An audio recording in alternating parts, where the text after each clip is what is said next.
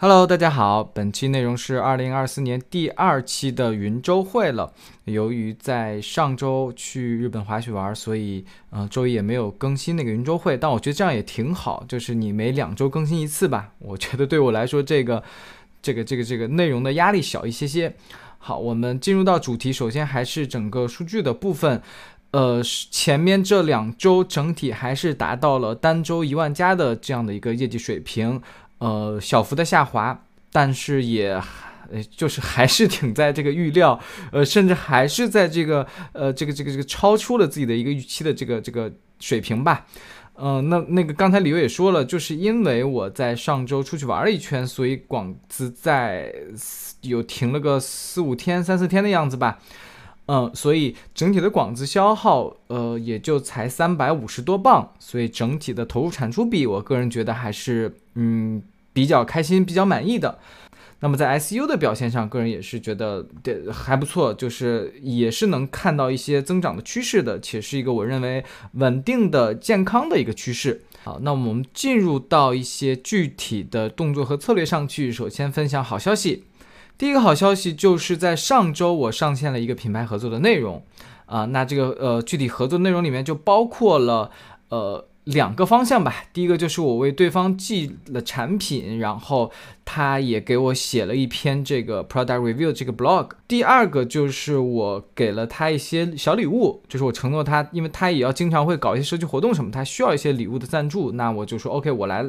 呃，sponsor 你的这些礼物就可以。那么第二块就是在 ins 上，我集中合作了六到八个 KL。呃，我之前其实在上一次周会也讲了，嗯，大概一直在嗯陆续的内容上线。呃，目前截止到现在，可能转化了两单吧。呃，我觉得就是不多，但是对我来说已经是小惊喜了，因为我对这个 KL 的实际的转化完全完全不看好。也是给到大家一个参考，一个标的，呃，其中的有一个 KOL 居然还发了 YouTube，然后我觉得十分十分的好，呃，对于你未来整体的种草的这个效应来讲，我都觉得是一个很好的渠道，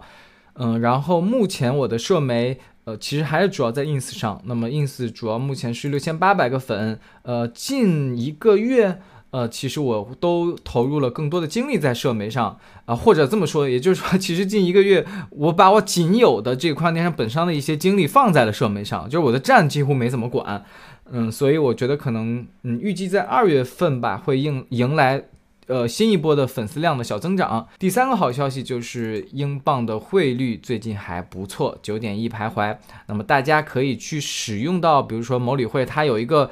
呃，这个这个设定汇率自动转出的这样的一个功能，就是你设定的目标汇率九点一，一到九点一，它自动给你打钱，就是这个还不错。那么第四点就是，嗯，就是我刚才有讲到了，因为我去呃日本滑雪玩，所以我再再再一次体验多天没有广子投入的这样的一个一个情况，但是我依然保持住了日均的出单。所以这次就是我之前也和大家分享了，我可能之前有前面有几次，比如去青岛玩，还是怎么去国庆的时候去哪玩，那些时候我都哎，可能就是机缘巧合或者是幸运，才导致我可能每天偶尔有。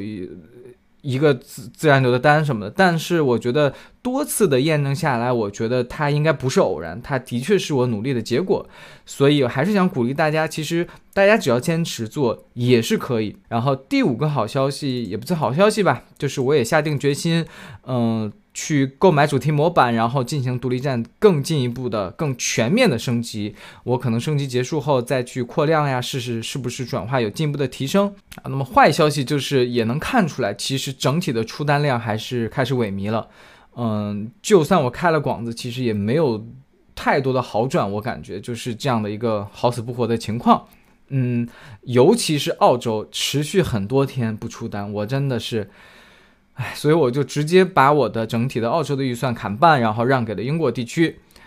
嗯，但是就是一个小分享，就是澳洲人，呃，我最起码是我的品类啊，澳洲人真的很少退货，就几乎从来没有澳洲的退货。就英国人是也还算退的比较多的吧，退的最猛的是美国。好，那么最后就是本期周会想和大家去展开讨论的一个话题，就是数字游民，尤其是数字游民差跨境电商，好吧？那么第一个小块就想和大家聊聊，到底什么是数字游民，或者哎，国内的这些数字游民小伙伴，他们的这个具体的业务是什么呀？反正这个是我一开始好奇的，你明白吧？因为我知道数字游民它本身不是一个职业，它不是一个技能，就是你还是需要你某种。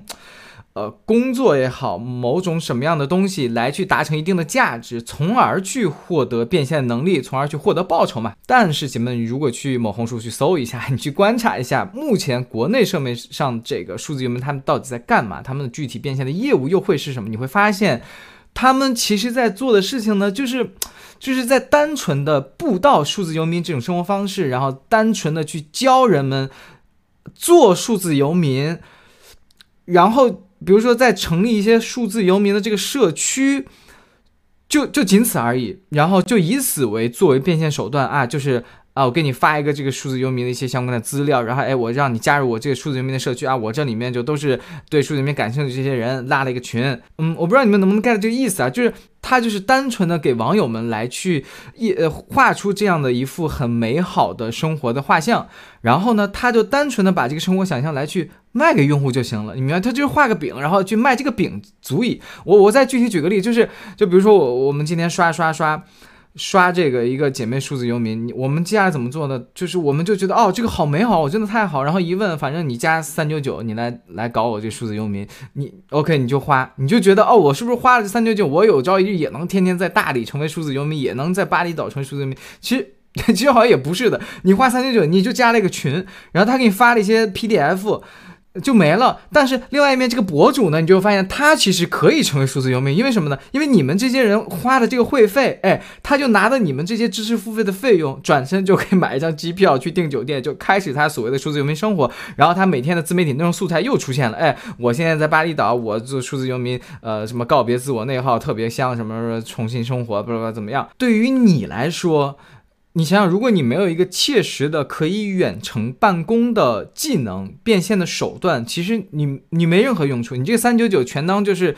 付了一个终身版的这个真人秀观看会员了，对吧？你就天天在那个群里看人家这个博主，天天又在那儿晒了，又在这儿晒了，其实你也没有任何真实的技能的，好不好？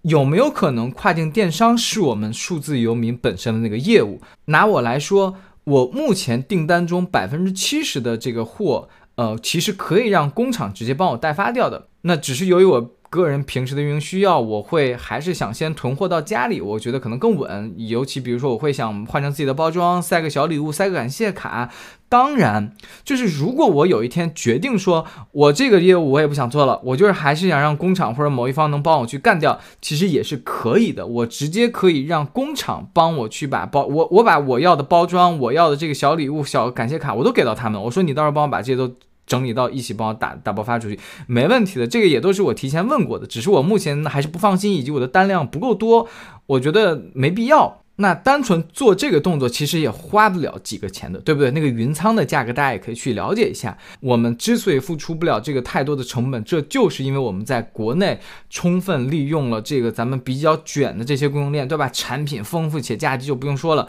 这个整体的人工的价格，这就是我我在上一期有讲为什么我劝各卖们抓紧去入局独立站，这个卷的红利是当下的。我们国家的特色就是，虽然这个卷的背后，我们也知道，我们作为社畜的时候，我们也是被卷的那些人，我们也苦不堪言。但是那怎么办呢？你不去用这个卷的红利，就会被其他大厂去压价去用掉。你会发现这个东西就很像数字游民了。首先，我们回溯一下数字游民它是怎么火起来的？就为什么东南亚数字游民，尤其是近年在欧美文化中大火？其实它就是因为欧美人他可以利用。整个国家经济体之间的悬殊这种差距，从而可以享受这种经济碾压带来的这种红利。你们啊，就比如说我我我英国，我本来就是享受着发达国家的这个薪酬待遇、福利。我在本国的话，我可能花几百块钱，呃，我们说当地货币，比如说我要花个十几磅、二十多磅才能吃一顿很难吃的炸鱼薯条。但是我花这个钱，我如果到了东南亚国家。我就可以享受一顿很不错的这个海鲜餐大餐，或者我能可以享受一个很不错的住宿环境条件，对不对？这就是欧美人，他可以拿着他发达国家的标准的收入来到东南亚，去享受着发展中国家的这种消费水平了。这就是和跨境电商本质就有一点点像了，好吧？我们再具体说一下，哎，那么跨境电商本商它做数字游民到底有哪些可行性呢？首先，我有以下建议哦，就是第一点就是，不管你是做平台电商还是独立站，那呃，当然我不是做平台，所有平台我没有太多发言权，你可以自己去思考一下。但是有一点就是通铺的或者类似一件代发的这种，就别想你的整个库存的管理会忙到。你根本就无暇去说，哎，我要去做个数字游民，然后去去外面什么游山玩水，然后轻轻松松怎么样？很难很难，对不对？你需要不停的和工厂也好，去去平台也好，去去斡旋。OK，嗯，那第二点就是，我还是建议独立站一定要去做小而美，你一定要在自己这个小垂类里面闷声的立足，对吧？我们哪怕一开始没有这个资源去做产品开发，去去。高举高打去做原创没关系，你就是拿幺六八八的那些常规的标品，你做一段时间，你通过你的运营和品牌性的东西来去验证一下市场。等你市场觉得哎是被验证过，你觉得还不错，你就可以加码去树立你的产品壁垒，对不对？这个时候你再去做一些原创的，你甚至不用特别原创产品，你其实就是换个标嘛，对不对？就是多囤点货嘛。但是这也算是一个产品壁垒了。对吧？你整体的品牌运营、产品三大壁垒就可以立得住了。那这个时候，你可以在这个小类目里面就比较安逸了，因为你的出单量也稳定，你的品牌资产也立住了，你的产品也差不多比较稳定了。为什么我不推荐大家去做杂货铺呢？就是我刚才讲的，你那个库存你怎么搞呀？你叮铃咣啷，你上一百多个品，你自己能不能想一下，你这一百多个品你怎么你怎么去发他们东？你怎么去备货？然后就又会出现什么？一会儿这个品没了，一会儿那个工厂那个品又下架了，就是会很多很多麻烦事儿的。你就根本没有精力去精细化的去运营你整个店铺，你每一个品，你你天天一会儿换了这个换了那个，你你永远稳定不下来。你稳定不下来，就让你很难去达成一种